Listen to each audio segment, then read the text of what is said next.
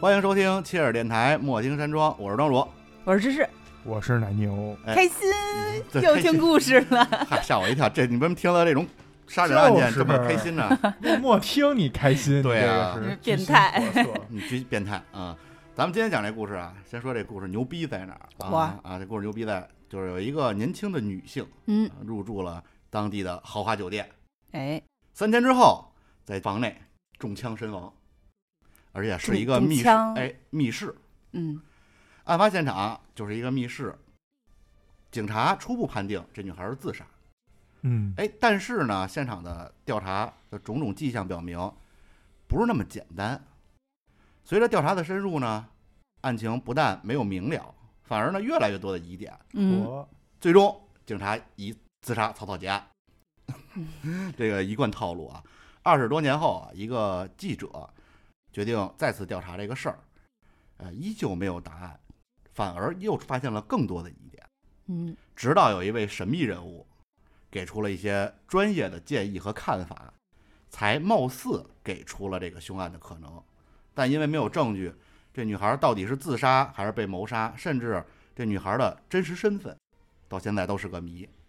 咱们讲别的故事的时候，奶就问过，说有没有那个不知道死者是谁的呀？嗯，我跟你说，怪还给你讲一个吗？嗯今儿就给你讲一个不知道死者是谁的，嚯，到嗯现这在都不是这不知女道孩吗？是女孩，但你不知道叫什么。哦，啊你不知道她身份未知，她是干嘛的，她来自哪儿，甚至她多大年龄，你只知道她是一女孩儿，其他的都不知道。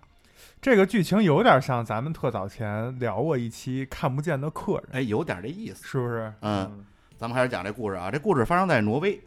你嗯看这地儿对呀、撞那鹿嘛，啊，对，都是这 块儿，没准儿那是改编的。嗯，奥斯陆市，奥斯陆啊，位于挪威的东南部，是挪威的首都和第一大城市，也就是挪威的王室，包括政府，他们都在这个城市。你可以理解为经济、政治，甚至皇权、宗教的核心嗯，啊，最重要的这么一个城市。现在被称为全欧洲最富有、最安全、拥有最高生活水平的城市之一，哎，也是世界上幸福感最高的这么一个城市。嗯，每年的诺贝尔和平奖颁奖仪式都在这个奥斯陆的市政厅举行嗯，啊。这个城市看起来是一个很好的这么一个城市啊，但是发生过很多事儿，比如，呃，还有另外一个案子，比如差点把挪威的政府领导给炸死，然后一天死了七十多人，这个案子有这么一个案子，回头咱们也可以讲。还有咱们之前星空影院聊的那个诈骗王，哎，那个女女主不也发生也 在奥斯陆对是奥 斯陆？对，啊，所以每年诺贝尔和平奖在那儿颁奖，就觉得特别的，嗯， 啊，不过确实它是有一定的功效，咱们后边会讲啊。嗯，这故事啊，发生在一九九五年五月三十一号，这是一周三，当年我刚过完七岁生日的第二天， 哇，哇，有一个年轻的姑娘在夜里入住了一个叫广场酒店的这么一个豪华酒店。嗯，这广场酒店应该在当时是奥斯陆市最顶级的豪华酒店，嗯，一般都叫什么什么 plaza 啊是吧？嗯反呃不不反正就是特牛逼啊！，当地就是提这个就有面儿。这姑娘入住之后就没有什么其他的后续了，一直到三天之后，也就是六月二号，这一前台收银员检查这个收银情况的时候，发现可能盘账呢，嗯，因为六月二号新的一新的一个月了，对一下上个月的账，嗯，发现这姑娘入住时候没有提供信用卡，也就是说没刷预授权。这个广场酒店这么好的酒店啊，房间按说价格也挺贵的，嗯，这前台就想说：“我操，这三天了，不找钱了，也没有一个预授权什么的，到时候人不给钱怎么办呀万一把我们家电视搬走了？”呢？哎，，对呀、嗯，万一人偷跑了，我这钱什么没收着，白住好几天，还搭一个清理房间，是是不是？嗯，然后就派这酒店的保安说：“你去看看去。”这保安就坐电梯到了二十八楼，你看这楼不矮，嗯，九五年的时候二十八层，这我想象都想象不出来。在这个房间的二八零五号，就是这姑娘入住的房间，保安梆梆梆敲敲门，没有回应，里边没有没有人说话。保安自己回忆啊，大概等了也就一两秒钟，嗯，听里边梆一声巨响，这保安就惊了，说：“哎，这是什么声儿？感觉有点像枪声，那到底是不是？他也不知道。”嗯，他大概愣了几秒钟，这保安啊特别的尽职尽责，转身就跑了，然后就直接跑到了太尽职了，就跑到了这个保安总部，说咱们汇报一下，跟这保安主任说，上边有一房间，我想听一声巨响，嗯，疑似枪响。这保安主任啊也特别尽职尽责，大概十五分钟之后，来到了二十八楼，啊，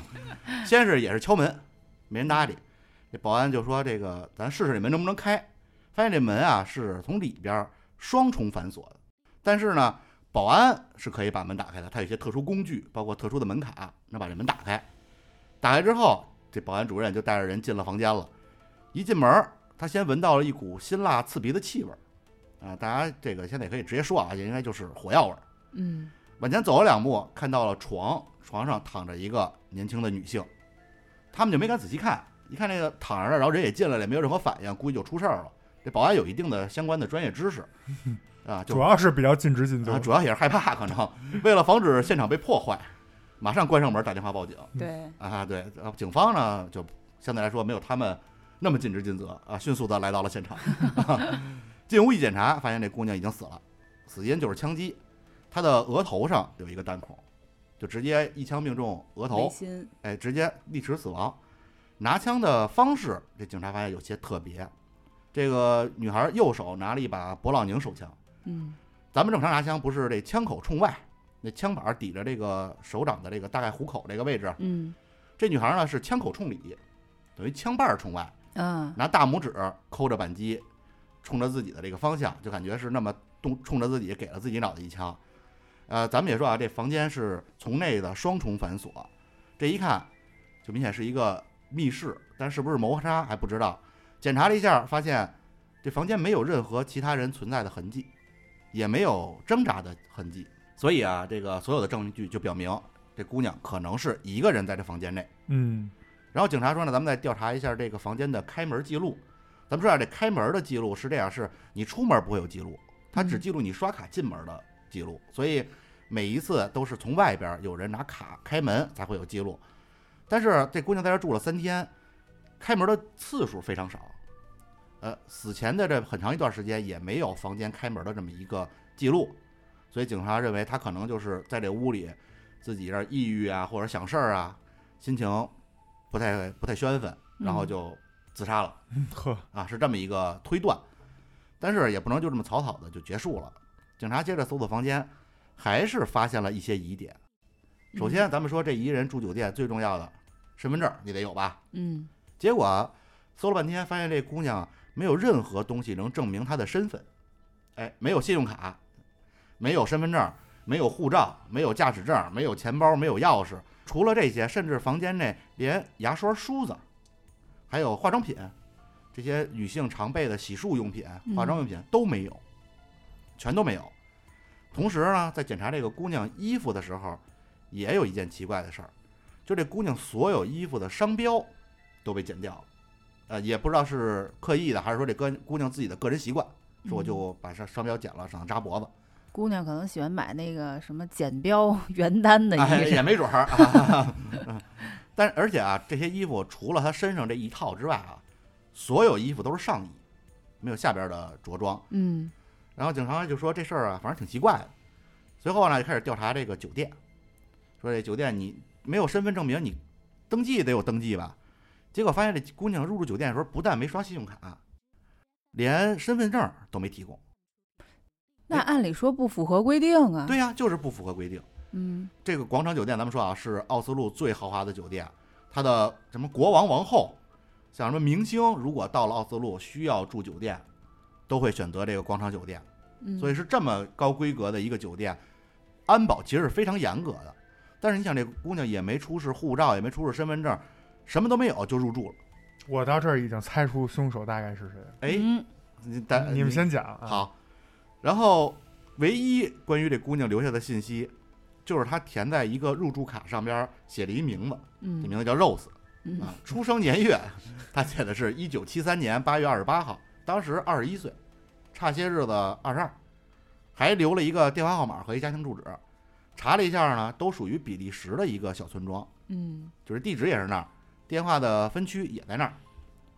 然后挪威警方就马上通知了比利时警方，说我们这儿发现一女尸，可能是比利时人，你们那儿有没有什么失踪，或者说有没有这人，查一下。结果比利时警方说我们这儿啊没这人，呃，查不着这名字啊，嗯当然不是 Rose 啊，他名字是一长名，咱们就以 Rose 来代替，说没这人，呃，这地方也没这人，也没有找不着他的家属。然后警察就调查了一下这房间，发现只找到了 Rose 自己的指纹。经过国际刑警的一个比对，也没有结果，就证明这 Rose 在国际刑警那儿没有案底。嗯到这儿呢，这警察就觉得可能不是自杀了，因为这个 Rose 的身份实在太神秘了，就正常的一个人他的很难做到这么神秘的一个身份。接着调查吧，就发现啊，这 Rose 在入住前的两三天，曾经给酒店打过电话，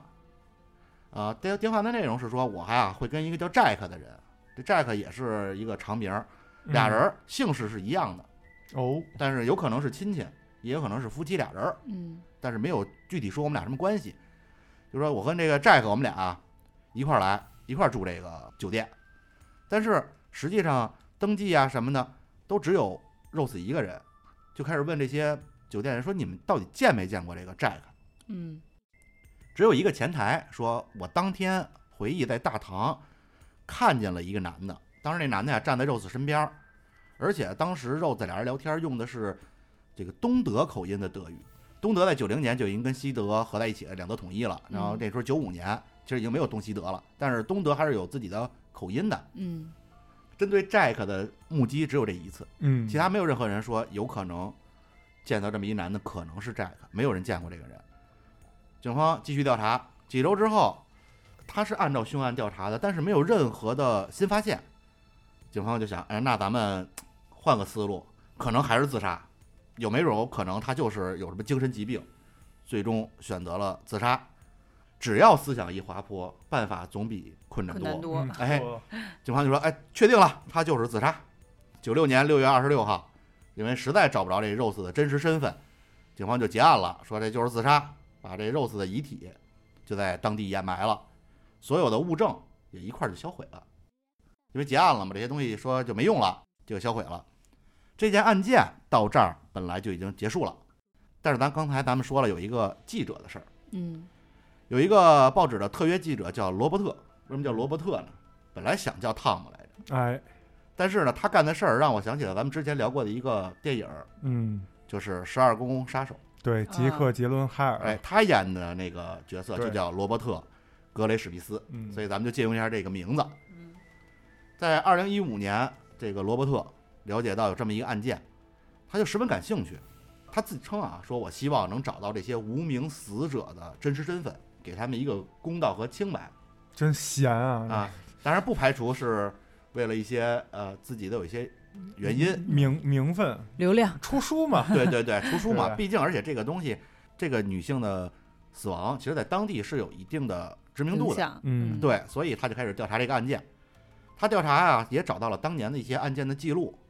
呃，罗伯特啊，发现这个广场酒店的保安非常严密，而且啊，当时酒店大堂和楼道这些公共区域其实已经有摄像头了。嗯但是他调查了警方的记录，不知道警方当年为什么没有查看录像。啊，一般来说，如果没发现线索，就警方看了说什么都没发现，他会在这个卷宗里记下了，说我调查了监控，没有发现任何可疑人员。但是他直接就在里边没有，也就是说他应该是没看，也不知道是忘了还是怎么回事儿。所以啊，这个 Jack 到底是不是真实存在，有没有一个影像记录，没有一个确切的证据，因为只有一个前台的口述。嗯咱们先抛开这个 Jack 的事儿，主要调查 Rose 的真实身份。当时不是有一个地址，比利时小村庄的地址嗯和一个电话吗？嗯当时联系了比利时的警方，说有没有失踪人员什么的。警方说没有，那有可能。这罗伯特想，是不是死者的家人没报失踪？哎，所以比利时那边没有一个记录。然后这罗伯特就直接就去这个 Rose 登记的那个比利时的小镇了。这个小镇啊叫维尔莱纳，是一个四千多人的小镇，人不多。当时距离 Rose 死亡已经过去二十年了。但是罗伯特还是在那儿找到了当时啊，就是他九五年时候的市长，这市长咱们叫汤姆，嗯这汤姆号称自己认识这小镇所有人，嚯，哎，说也自己也是因为跟所有人都认识，才当的市啊长，哎，才当的市长， 跟大家关系都不错，面儿王哎，走的是面儿这块儿了。然后罗伯特就把这 Rose 的画像给这汤姆看了一眼，这汤姆十分肯定说我不认识这人，而且我们当地没有这个人，因为我都认识嘛，嗯但是这 Rose 当年登记的那个街道，我们这儿确实有。你说你们去那街那儿看看吧。他们到那街那儿发现啊，这 Rose 登记的是这条街，比如说什么东四十条嗯， 嚯，啊一百四十八号，嗯，他就沿着这条街走，结果这条街只有九十八号，到九十八号之后就没有后边的号了，就到别的街了。而且当年的这个留下的电话也确认就是当地的一个电话，但是找不着这个电话的具体用户，等于是区号对，嗯，什么？么都对，但是没有这人使。可见啊，这 Rose 即使曾经没在这儿住过，应该对这儿有一定了解。嗯然后这罗伯特就继续调查，根据当年的记录，这 Rose 死亡之前洗了一个澡，哎，就洗得很干净。死亡的时候呢，身上穿的是整洁的黑色大衣、黑色高跟鞋、黑色丝袜、黑色短裙，嚯，就是一身黑，嗯感觉是要出门儿有点事儿，要嗯，出去。再调查 Rose 其他的东西啊，Rose 只有一手提箱，手提箱里呢有二十五发子弹。就如果他是想自杀的话啊，这二十五发子弹有点太多了， 你不能说冲着自己来一梭子，是不是吧？ 而且咱们刚才冲着自己来第一下就已就经 没就有没有后面那半梭子的事儿，对啊呀、 就没有后边出来儿了对 啊，突突自己五分钟，这就不太对。然后咱们再说杀死 Rose 的这个武器，一把九毫米的半自动勃朗宁手枪，枪的编号是被人处理过的，就没了。然后咱们再说这枪，这枪的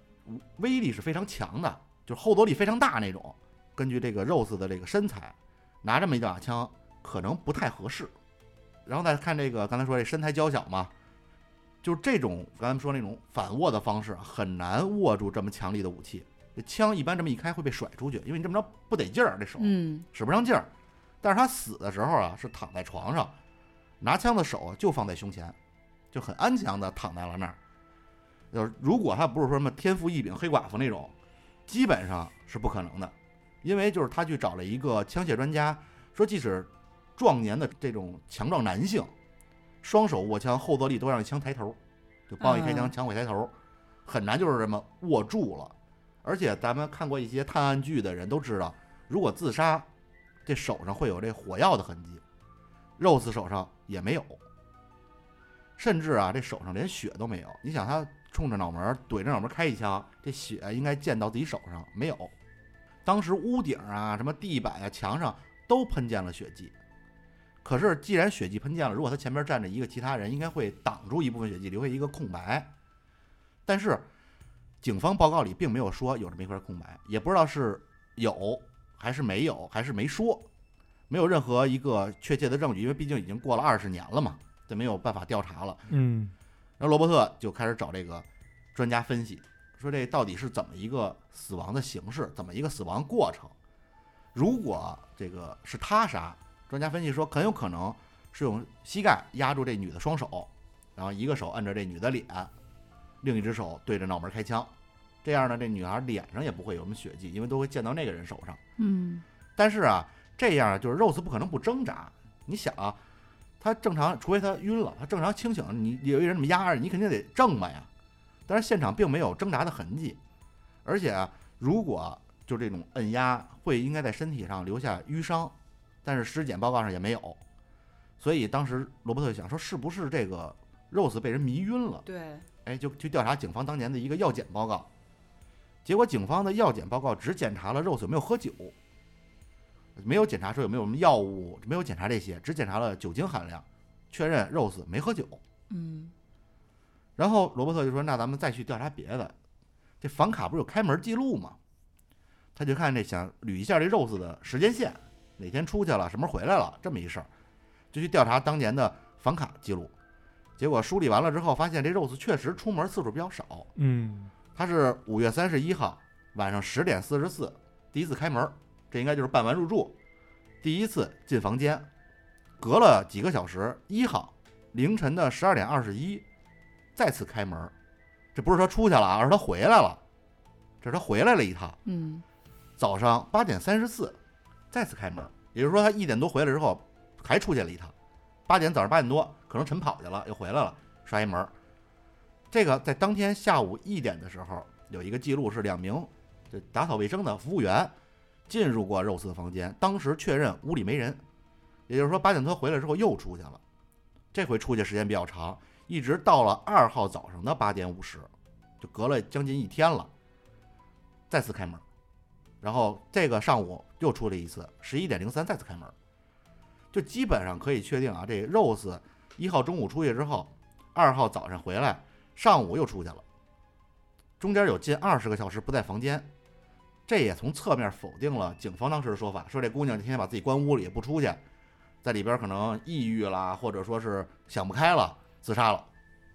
咱们现在在这儿再加一些广场酒店的信息，方便你们来做一些推理。咱们刚才说这广场酒店是当地最顶级的酒店，也说了什么政要都在那儿住，很多政治会议也在那儿举行。嗯哎，为什么诺贝尔和平奖在那儿颁发呀？像什么以色列、巴基斯坦啊秘密谈判什么的，都在奥斯陆的这个广场酒店举行，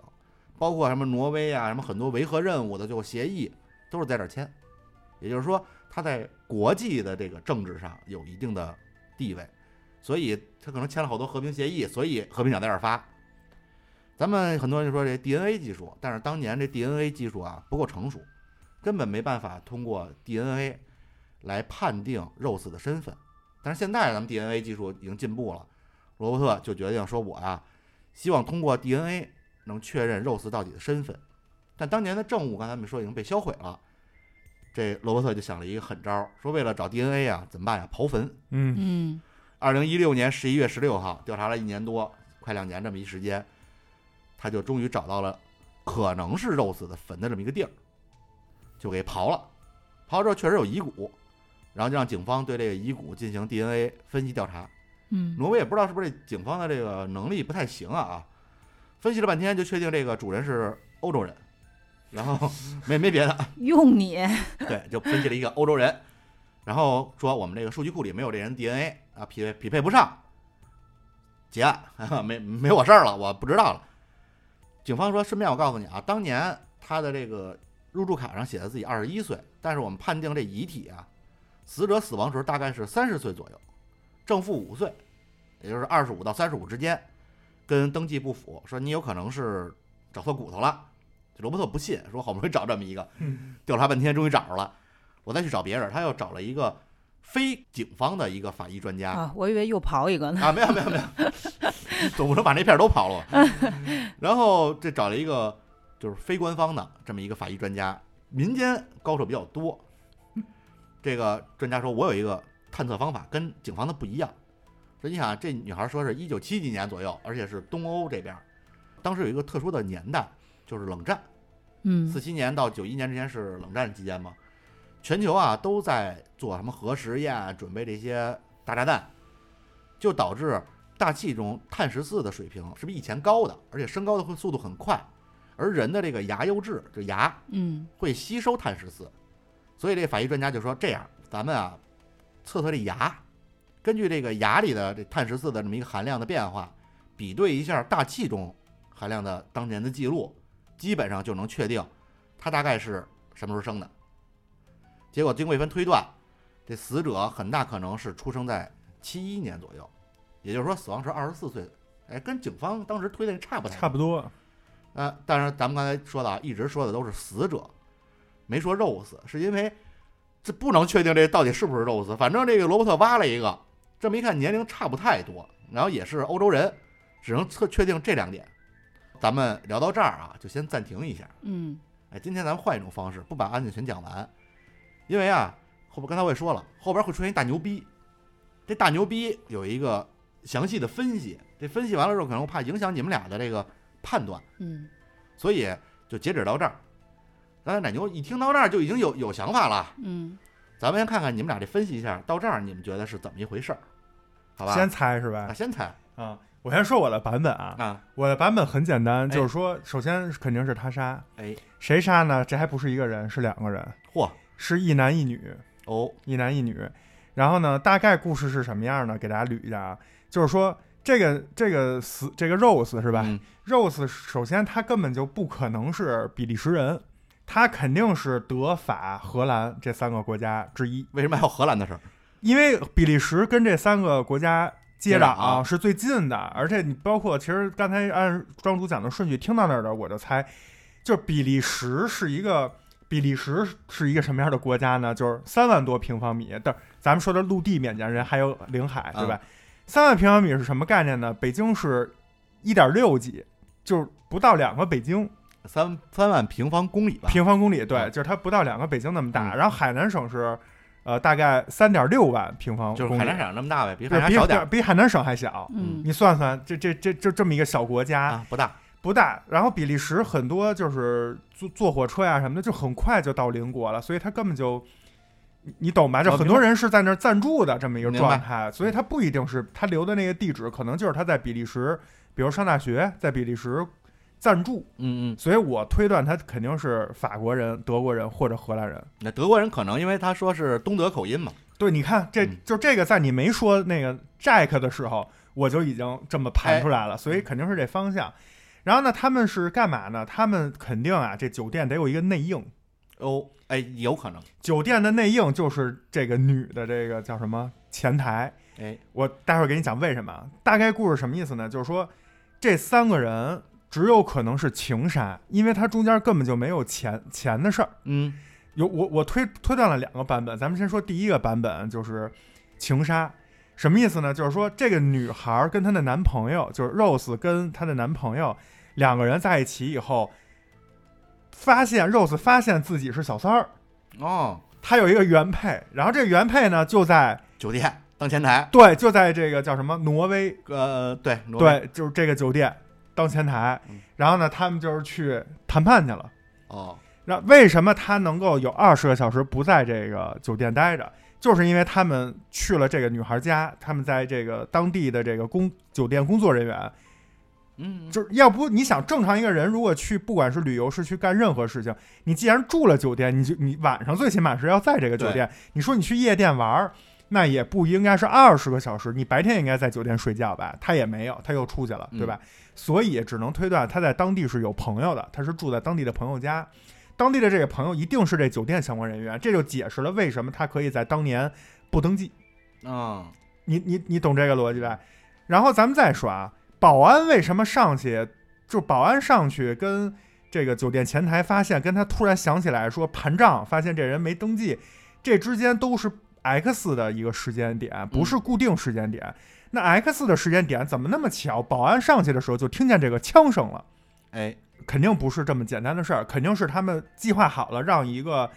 人当目击证人上去，他们才给他演了这么一出。嗯，就这个时间点，就是太巧了，就不可能是巧，肯定是有预谋的，所以肯定是预谋杀害，不可能是自杀。自杀怎么可能？就是我哪知道门外有一保安要上来跟我合账了，嗯我在这保安敲门的时候叭自杀嗯，这逃账呢？这这不可能，根本就不至于啊，对，包括现场没有任何挣扎的痕迹，身尸尸体报告上没有任何的淤青，说明专家推断的那个摁压就不是摁压，嗯，那是什么呢？那是一男一女，其中一个人早就藏在这个房间里布好了局，另外这个人想跟他来一个缠绵，嗯，哎，只有缠绵又涉及到我刚才说了，这不是情杀吗？只有缠绵，女生才不会反抗，不会反抗就没有淤淤痕。然后在这个时候，叭，这个女的，就是藏在房间里的女的跳出来，摁着她，给了一枪，然后就跟协同这个男性，叭开枪，这样以最快的速度，在没有任何挣扎、摔碎的前提下，打斗的痕迹，完成这次凶杀。但是你说这个密室是怎么布的，我真的是盘不出来，好吧？这个就是我的第一个版本，就是把刚才说的这些疑点基本都能串起来。我给你讲第二个版本啊，第二个版本就是稍微邪一点，是什么版本呢？ 就是这个女的呀，跟跟也是有一个凶手啊，跟这个凶手，这个凶手很可能是警察局里的人。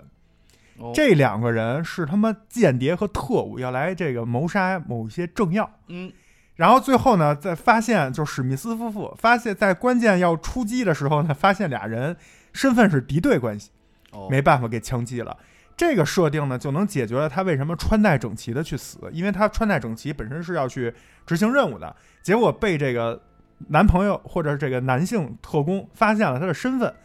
然后导致这这就跟整个这个奥斯陆整个的这个背景就对上了，嗯也对上了当时警察为什么留了很多这个漏洞，漏洞嗯啊，然后也解释了这个，因为是警察，所以他的枪械的来源，包括他的这个力量，包括他能处理现场、处理密室，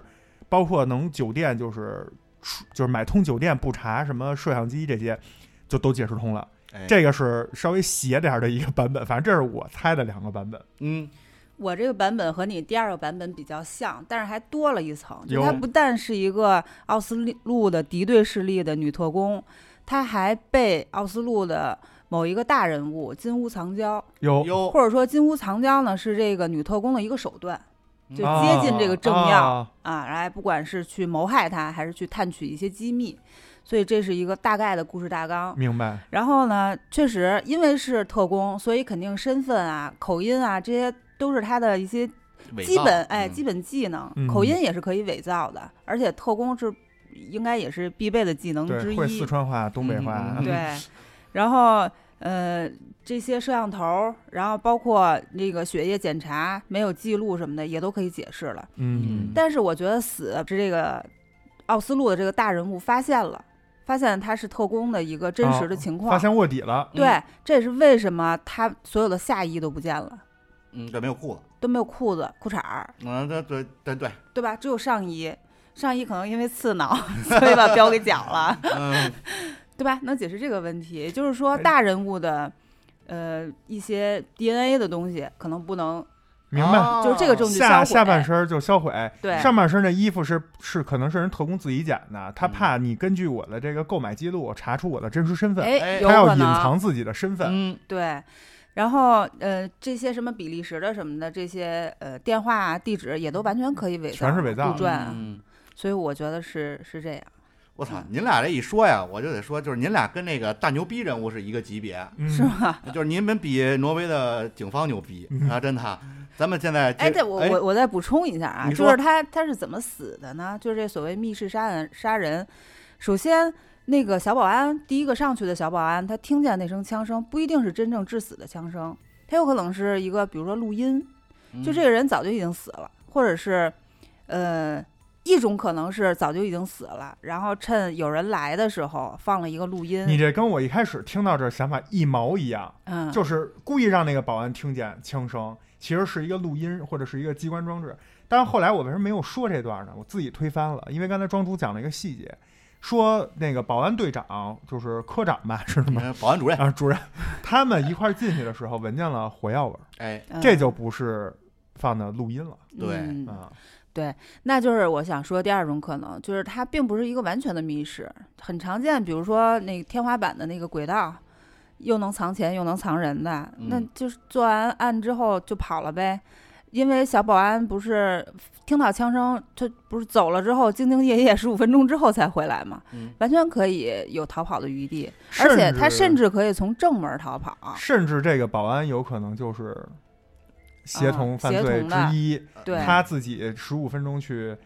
就是呃不是十五分钟，他自己是就是有一些时间去处理一些东西，嗯而酒且店内部绝对是有内绝线对有的内应。而且刚才庄主说了，他们为什么能开门？他们有特殊的工具，嗯，所以所谓的双重反锁，在普通老百姓看来是双重反锁，但是在有内应和有特殊工具的前提下，这个双重反锁反而可以作为他们逃脱的一个重要的一嗯个一个机关设置了。甚至这个呃内应有可能就在这个保安队伍里头。没错，首先，他能操作这个门；第二，他也完全可以，比如说跟后勤报修这个房间现在哪一个设备有什么问题，嗯，前台就把它就是弄成一个不可以对外、不可以预定的一个一个一一个个状态模式、嗯一个状态，那就完全可以实现这儿有人，然后又不用预付权。对，嗯，而且对吧很有可能，那你要这么说的话，刚才没有说这个保安或者说保安队长，就是保安那个叫什么主任，说你当他的年龄，如果他以前在当保安之前就是警察，嗯，然后现在警察局负负责这起案件的那个人是他的徒弟，哎，他就可以把警察的这些什么摄像啊，你就别看了，对就可以把这些都串通起来了。嗯盘活。了，其实你刚才知识说的那个有一点就可以，他杀完人，他藏在那个屋里，然后当保安队长，咱们也说了，保安队长带着人进来，刚走到门口，看到有一女尸躺在床上之后，他就退出去了。他们退出去，他们可能没有这个技术，从外边把这门双重反锁上。他们退出去之后，这门就只能带上。嗯，这时候如果那个凶手在里头，他能这时候出来把门一带，对、啊对，是不是这么一原理？我原来玩剧本杀碰见很多，就是说是密室，它其实就是庄主说的这个，嗯，就他一开始确实形成了一个密室，但凶手并没有走。然后第一次他确实是个密室，但是凶手呢没有从这个密室中走，哎，所以他确实是个密室，但凶手还在里面。嗯然后呢，你打开就是第一案发现场，发现以后，你可能会去下意识的叫人嗯，或者是什么，也就是说，在这个再来次带来大多数人过来的期间，他这个密室其实就已经破了，嗯，破了凶手就可以好了，跑了。嗯啊，它有这么一个玩法，所以我这这这么一说，确实是合理的。哎呦，您俩真是我操，这个跟大牛逼分析的一样啊！咱们找是吗咱们讲讲大牛逼分怎么分析的啊？这大牛逼叫 Jerry，咱们就叫 Jerry 啊，就是汤姆和 Jerry 嘛。嗯 Jerry 啊，以前是挪威情报局一个部门的头儿，就是你可以理解为特工头子。嗯呃，他所要负责的部门主要的责任就是负责战争和国家危机领域的这个搜集情报的工作。找到这个杰瑞之后啊，杰瑞听完罗伯特对 Rose 死亡的一个描述之后，听完之后直接说，就是绝对不是自杀。首先啊，这一定是情报活动。他说，我第一感觉这 Rose 就是被处决的，嗯，他不是被谋杀，是被处决，就是是自己人，明白吧？啊就是杰瑞观察了一下当年 Rose 的这这个勃朗宁手枪，他就说这仔细的看了一下这编号被移除的这个地方，他说这个地方非常专业，正常人就是你自己移除是移不了这么干净的，他这个编号打的是非常的深的，你去你很难把它清除的很干净，只有专业的手段才能把这个清理成这样，所以首先这点儿就是一个证明，说不是普通人能干的，因为你这个专业技术都查不出来的，就不是普通人能达到这个地步的。然后关于刚才咱们说的那个衣服商标的去除行为，咱们刚才也说了，就是情报部门常用的做法。因为情报人员进行秘密活动的时候，为了防止因为标签儿被追查到来源，嗯，哎，所以会把商标剪去。这关于这个酒店房间反锁的门，Jerry 是这么说的啊，在我们面前没有打不开的门，也没有锁不上的门， 就是这些门对他们来说都是太简单了，所以你不要说这个是什么密室不密室的，对我们来说都一样嗯，啊。综上所述，杰瑞就认为这 Rose 啊死是专业间谍干的。至于为什么找不到 Rose 的家属或者亲戚啊，咱们补充一点，说这罗伯特啊就把这 Rose 的画像曾经在就周围各国的社交网络啊这些平台上发布，就想找到认识他的人，但是也没有任何人就是说我认识他，没有任何人提供任何线索。接着就说说，因为像 Rose 这种所谓的情报人员，基本上都是有人善后的，就通常做法是，就突然间 Rose 的家人就来到，就接到来了两个黑衣人，给他们一笔钱，告诉他们保密，你们的女儿是英雄。嗯就结束了。然后政府会照顾这个家一辈子，就不会有家里人说我们家孩子失踪了，我们家这是我们家孩子，没有。然后至于什么 Rose 没有证件入住酒店，其实像奶牛说的什么有内应什么的，对他们说，对于特工来说，不论是没有证件、没有护照，什么坐飞机怎么入境，包括怎么入住酒店，对他们来说都是很简单的事儿，就不用像咱们普通人想我得怎么着找一内应帮我弄。对于特工来说，这不是难事儿。嗯啊，这个是杰瑞的一些解释。那杰瑞解释这些东西呢，他有没有解释说为什么这 Rose 衣服里没有夏装？不知道是不是 Rose 自己的这么一个个人爱好啊，就是长期可能配点袜子就得了，是不是？ 但但是你想，这个五月份天儿可能也那边儿估计也不是特暖和，是不是？那边常年都很冷吧？对啊应呀、该 对呀、然后，然后至于到底有没有 Jack，杰瑞说也不好说，确定不了。这就是咱们截止到现在，罗伯特针对这起案件所有调查，你们俩基本上已经猜到了专业人士的一个分析。但是目前其实就是专业人士，他只是一家之间他这么分析的啊。但是暗战的死者到底是什么身份，还是没有办法确定，因为除非有一天，比如某某国家解密了，说我们曾经派过一个特工，才有可能确认然后至啊于他到底是自杀和还是他杀，根本没有办法就详确认确凿证据说他就是自杀，他就是他杀。截止到目前啊，还有很多像罗伯特一样的人在追踪这些没有身份的人的身份，他真实身份到底是什么？关于 Rose 这事儿，目前大众比较认可的，一个是刚才咱们说的这特工这事儿，另一个是你俩没想到的，嗯是这个 Rose 的身份啊，是一个高级妓女，她在那儿服务这些在政坛上非常重要的人物，嗯因为这个 Rose 咱们说年轻啊，也穿得很性感、很漂亮，明显要出门儿，而且一走走二十多小时，包养，哎，是一个高级妓女，她来这儿接活儿，可能在接活儿的过程中，听到了某些不该听到的不该事听到情，的呃事情，被这些重要人物，这些重要人物肯定是有自己的保镖队伍，这种专业人士的，被派专业人士过去灭口的，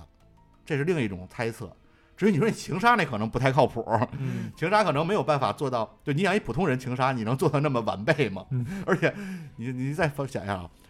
就是找了一小三儿，带着去原配上班那酒店 入住，你不是挑衅吗？但是作为一个就是平民视角，我真的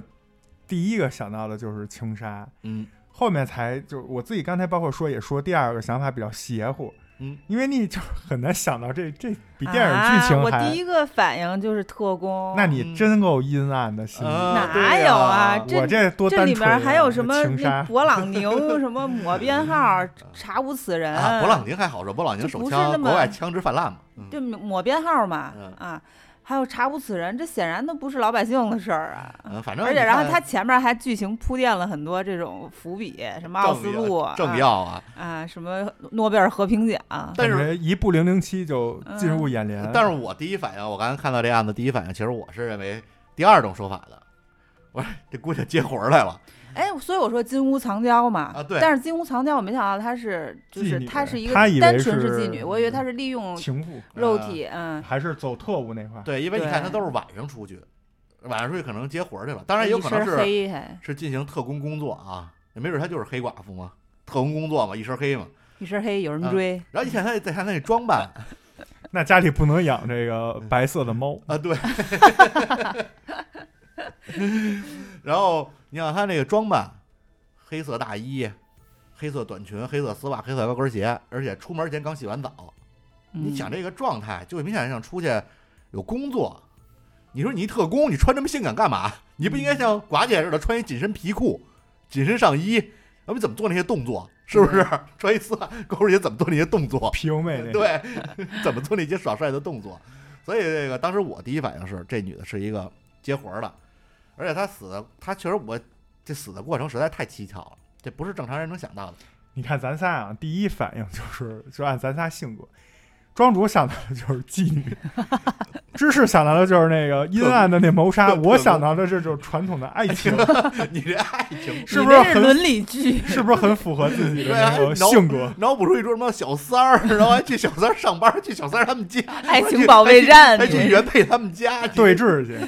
芝士想的就是给你来这嗯阴阴阴谋阴暗的，但是刚才他讲的时候，我确实想到了，比如说他们脸上没有血，比如这男的说：“今天咱玩一刺激，哎，嗯你戴一眼罩。”呃，然后待会儿出来一女的，梆给脑袋一枪，有可能，因为他不知道啊，他以为还等着玩刺激 的呢，